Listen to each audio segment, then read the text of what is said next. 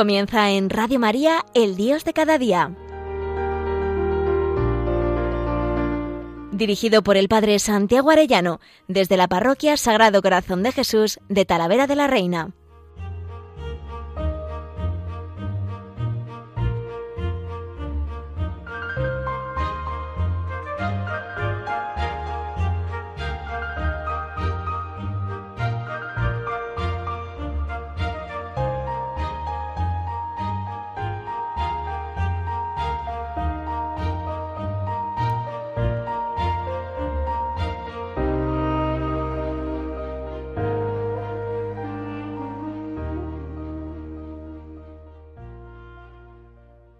Muy queridos oyentes de Radio María, qué alegría un lunes más con todos ustedes. Vamos a ver un tema hoy apasionante.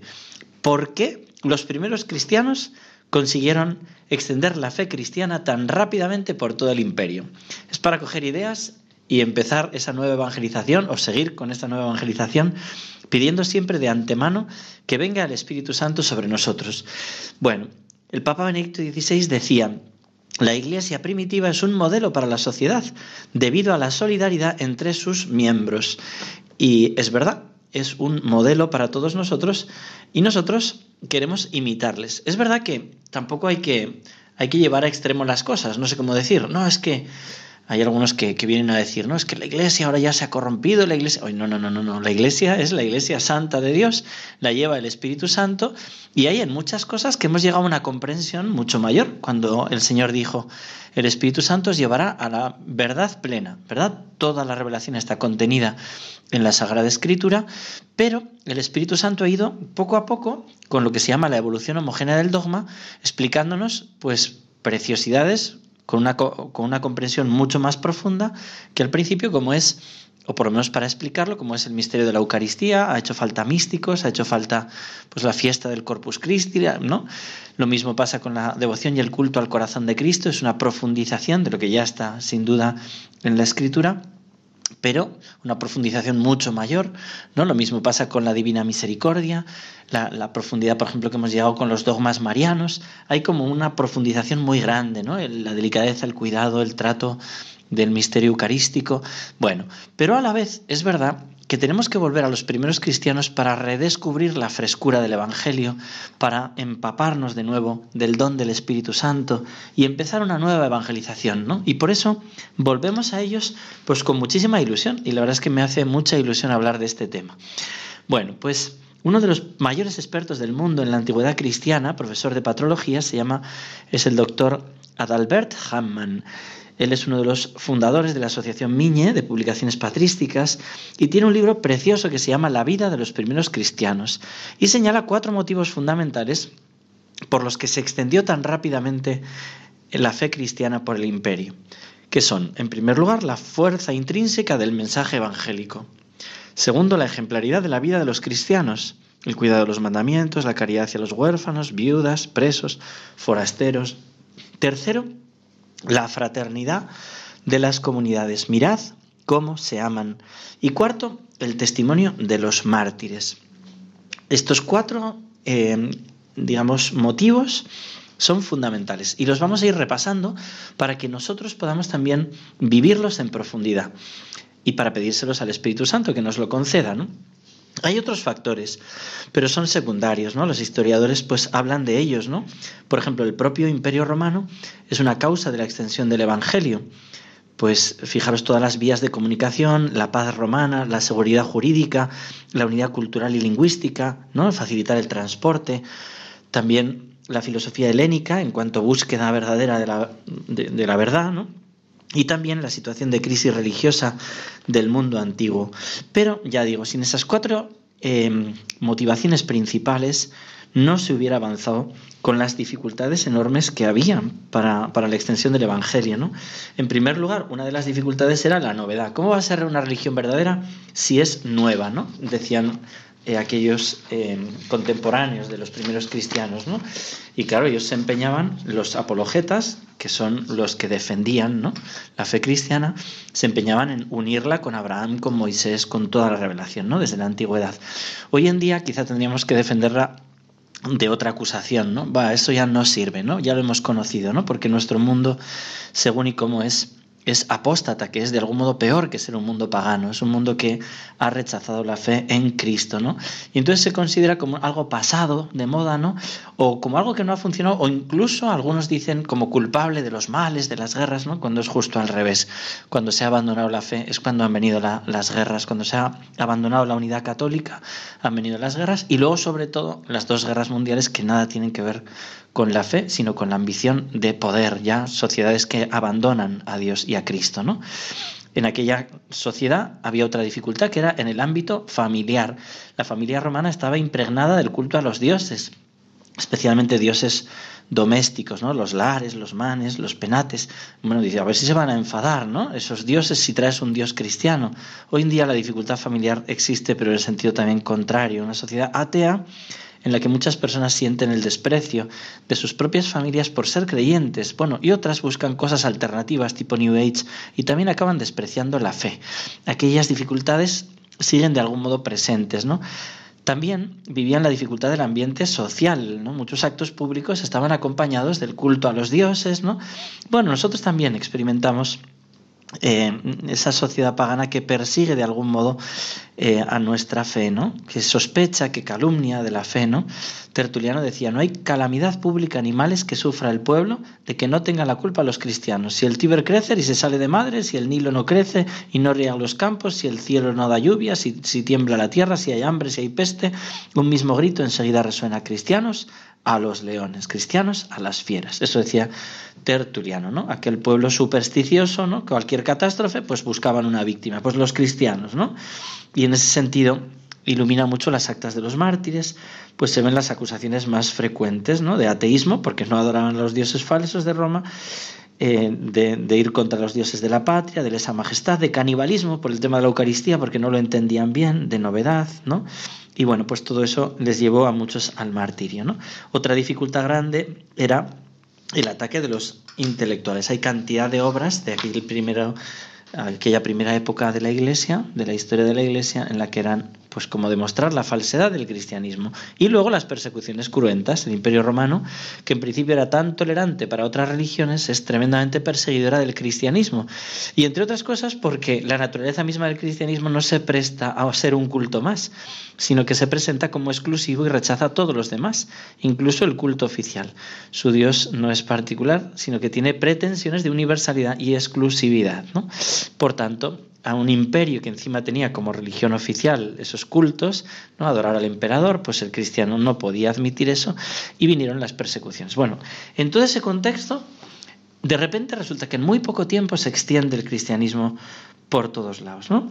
Entonces, ¿qué, qué es lo que hizo que fuera tan rápida esa evangelización? Pues lo primero, la fuerza intrínseca del mensaje evangélico, es decir, la misma fuerza de la verdad y la gracia que acompaña a los predicadores para que el mensaje sea acogido en los corazones. Este es el factor principal. Los demás factores vendrán de este, tienen una importancia, pero vienen sobre todo de este, de la fuerza intrínseca de la verdad que transmitían, ese mensaje liberador. Enseguida, con gran parresía, con gran valentía evangelizadora, los apóstoles y sus sucesores y aquellos primeros cristianos predicaron íntegro el misterio de la fe. Cristo es el Hijo de Dios vivo, ha muerto por nuestros pecados y ha resucitado. Convertíos y bautizaros para poder salvaros, ¿no? En la Didaje, el primer escrito cristiano, en el siglo I, ya aparece el modo del bautismo. Bueno, todas estas predicaciones con una fuerza tremenda, ¿no? Lo mismo. Sine dominica non possumus. No podemos vivir sin la Eucaristía. Y salen desde los Hechos de los Apóstoles a la Didaje, a los primeros escritos cristianos. San Ignacio de Antioquía llama a la Eucaristía la carne de Cristo, don de Dios, la medicina de la inmortalidad.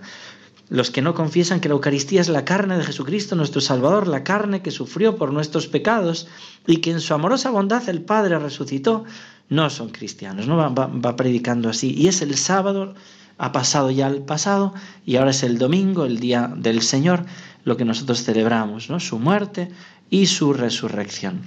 Es una preciosidad la cantidad de textos que nos habla de eso, ¿no? También la misericordia, es muy bonito, ¿no? Como desde el principio hay el sacramento de la penitencia, como hay unas trifurcas, hay unas controversias tremendas, porque en Cartago ocurrió que hubo una persecución y hubo unos mártires que dieron la vida por la fe, precioso, pero hay otros mártires que no murieron del todo, les, ¿no? les, les hicieron sangrar, les hicieron, eh, digamos, perrerías, ¿no? los martirizaron, pero siguieron vivos. Luego hubo otros, los libelatici, que con un libelo pues pagaban un libelo o alguien tenían un enchufe y hacían como que habían adorado a los ídolos pero no lo habían hecho y luego los lapsis que por la persecución pues sí que claudicaron ¿no? y renunciaron a Cristo. Bueno, resulta que cuando ya se pasó la persecución, aquellos mártires se erigieron en jueces y fueron muy duros y fueron la causa de una escisión muy gorda allí. Al final tuvo que intervenir el Papa Cornelio en el 251 hablando en favor de la misericordia. La misericordia es una clave que ha estado presente en esta transmisión vigorosa de la fe desde el principio. También la fuerza de la oración, cómo se reunían a orar ¿no? en la Eucaristía, pero también tres veces al día, en tercia, en sexta, en nona, aquellos primeros cristianos rezaban mucho. Pero a lo que voy sobre todo es esa transmisión valiente de la verdad. Y es lo primero que nosotros tenemos que hacer, no acomplejarnos ante un mundo relativista. Queremos reconquistar el mundo para Cristo, un nuevo Pentecostés necesitamos, pero por nuestra parte, una firmeza en defender la verdad. Como dice esta canción. Cuando el miedo se disfraza de inocencia, cuando reina por doquiera Satanás, cuando el odio ya no encuentra resistencia es entonces cuando brilla la verdad. La verdad, la verdad, la palabra suena mal cuando nos acostumbramos a dudar. La verdad, la verdad, dime tú qué es la verdad. Y Pilato le mandó crucificar. Cuando tantos se han cambiado la chaqueta cuando nos avergonzamos de rezar, cuando matan a los niños sin defensa, es entonces cuando sufre la verdad. La verdad, la verdad, dime tú qué es la verdad, me molesta tu extraña seguridad. La verdad, la verdad, ¿quién ha visto la verdad? Solo creo en lo que puedo tocar. Cuando se ha puesto de moda la indecencia, cuando ya se llama vino a lo que es pan, cuando se hace gala de la indiferencia, es entonces cuando escuece la verdad. La verdad, la verdad, esa que no ha de pasar, vino al mundo y la de matar. La verdad, la verdad, Jesucristo es la verdad. Si crees esto no estás lejos de la paz. Si crees esto no estás lejos de la paz. Bueno, pues eh, la primera causa por la que se evangelizó tan rápido fue por la fuerza de la misma verdad y la gracia que la acompaña. El segundo elemento de verdad diferencial y esencial para que avanzase tanto la, evangelización, y hoy en día tiene que ser también así, es la ejemplaridad de la vida de los cristianos. El testimonio arrastra, que contrastaba con la inmoralidad de la época y que hacía atractivo el estilo de vida del cristiano. Fijaros, Arístides de Atenas, en el siglo II, tiene este texto. Los mandamientos del mismo Señor los tienen grabados en los corazones y esos guardan esperando la resurrección de los muertos y la vida del siglo futuro. No adulteran, no fornican, no levantan falso testimonio, no codician los bienes ajenos, honran al Padre y a la Madre, aman a su prójimo y juzgan con justicia. Lo que no quieren que les hagan a ellos, no lo hacen a los otros. A los que los agravian, los exhortan y tratan de hacerles amigos. Son mansos y modestos, no desprecian a la viuda, no contristan al huérfano.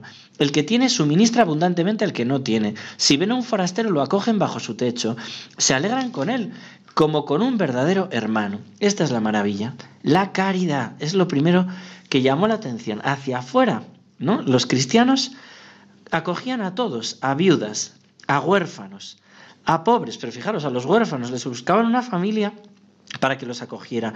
A las viudas hicieron instituciones de viudas para poder protegerlas. A los pobres de entre todas las comunidades destacaba la de Roma, rica en recursos, y también en necesitados. En época de San Cornelio alimentaba diariamente a 1.500 pobres de la ciudad. Era toda la comunidad la que se hacía cargo de los pobres, con su aportación, pero también con su tiempo, su persona. Como puede verse en las preguntas que hacían los catecúmenos cuando se iban a bautizar. Oye, vas a atender, ¿cómo atiendes a pobres y a viudas? ¿no? La comunidad lograba sus recursos con aportaciones de los fieles en cada semana en la reunión litúrgica que ofrecían al servicio de los necesitados y como culto a Dios. También atendían de los transeúntes, gran sentido de la hospitalidad entre los primeros cristianos, ¿no? también por el peligro de que se perdieran los transeúntes, pero también transeúntes paganos los acogían. ¿no? Es muy bonito el testimonio del emperador Juliano el apóstata. Dice él, este era apóstata, este fue perseguidor. No dice, nosotros honramos al hospitalario Júpiter y somos más inhospitalarios que los escitas. La indiferencia e insensibilidad de nuestros sacerdotes contrasta con el ejercicio de la filantropía de los galileos, así nos llama.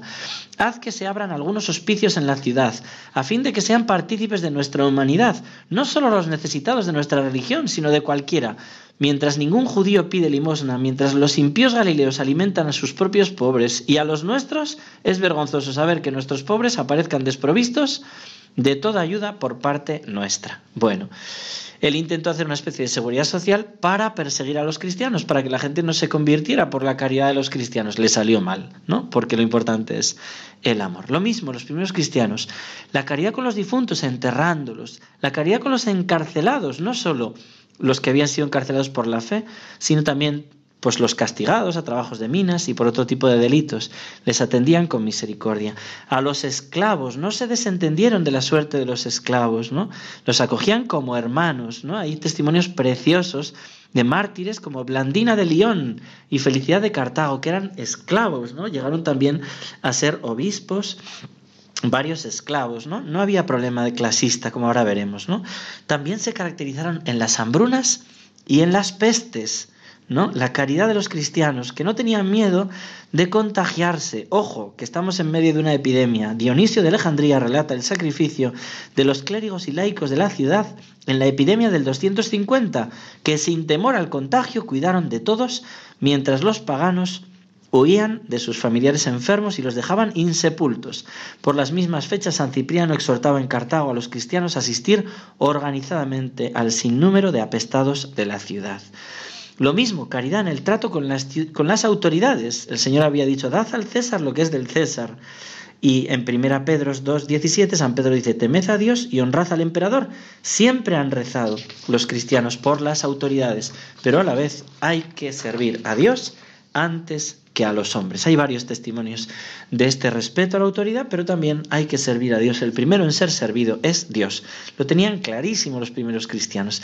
Y también otro punto es la caridad con los enemigos, que esto es precioso conocerlo. En la carta a Diogneto ya se hable de esta caridad. Los cristianos dicen, no se distinguen de los demás hombres por el lugar en que viven ni por el lenguaje. Es preciosa esa carta que no me da tiempo a comentar despacio, ¿no?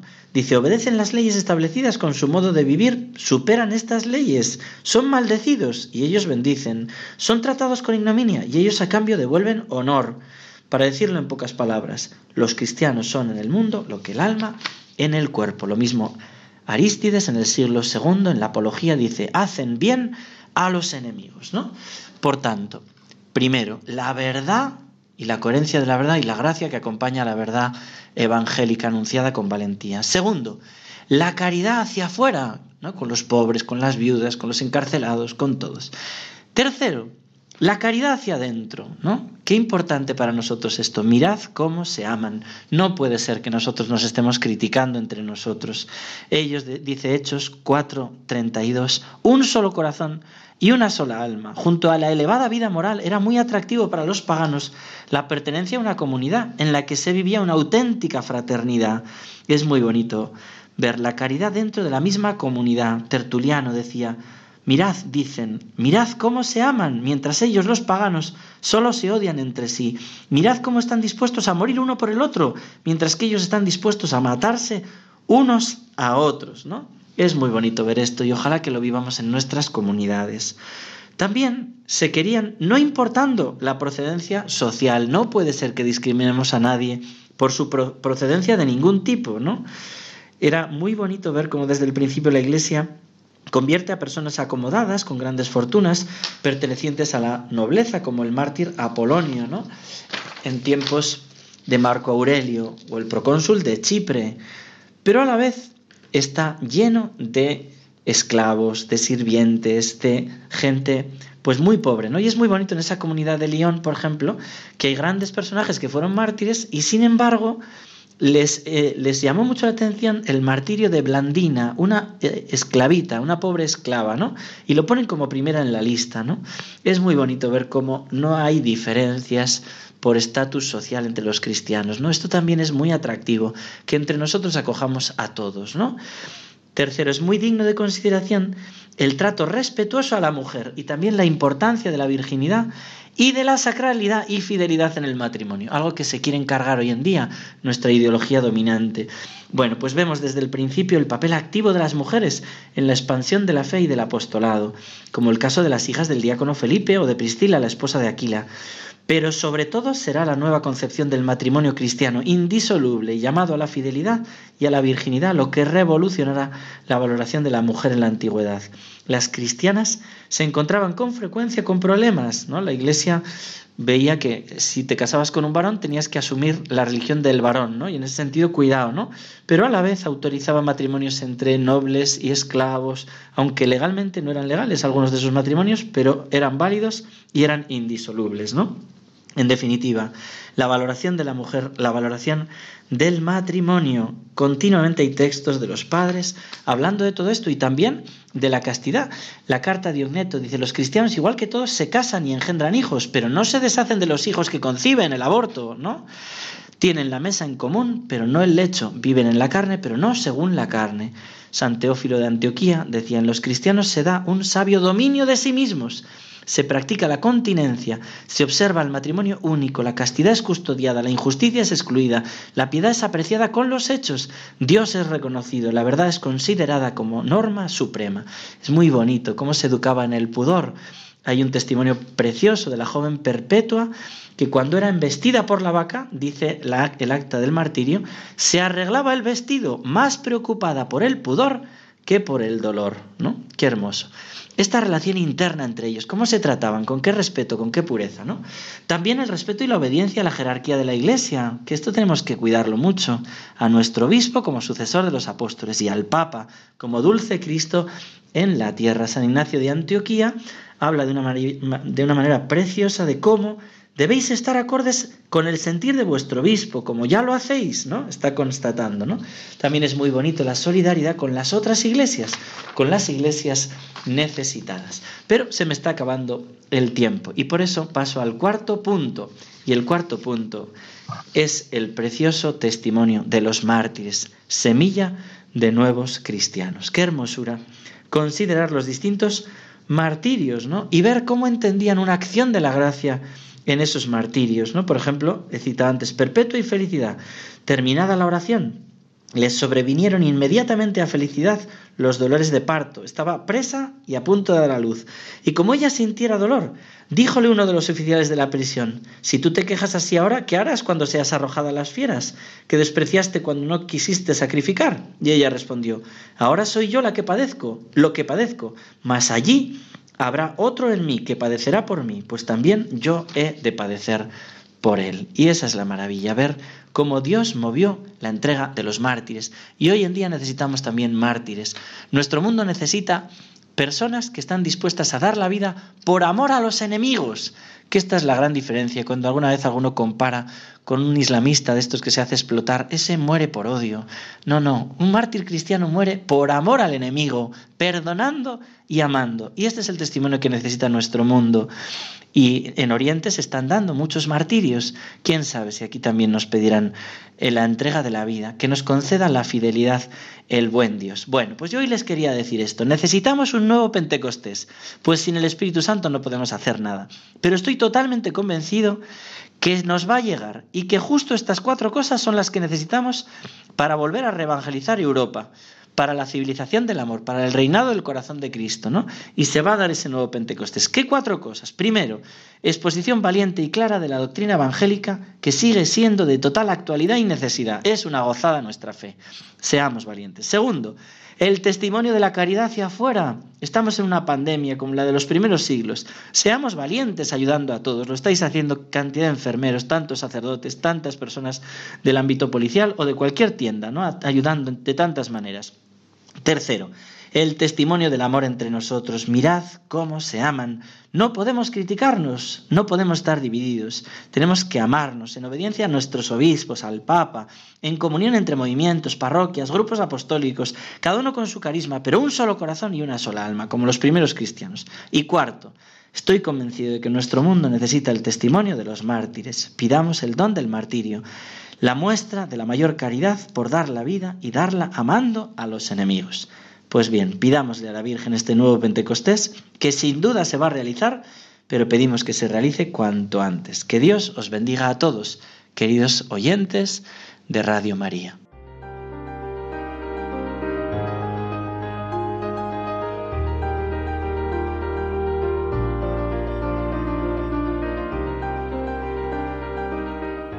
Finaliza en Radio María, El Dios de cada día.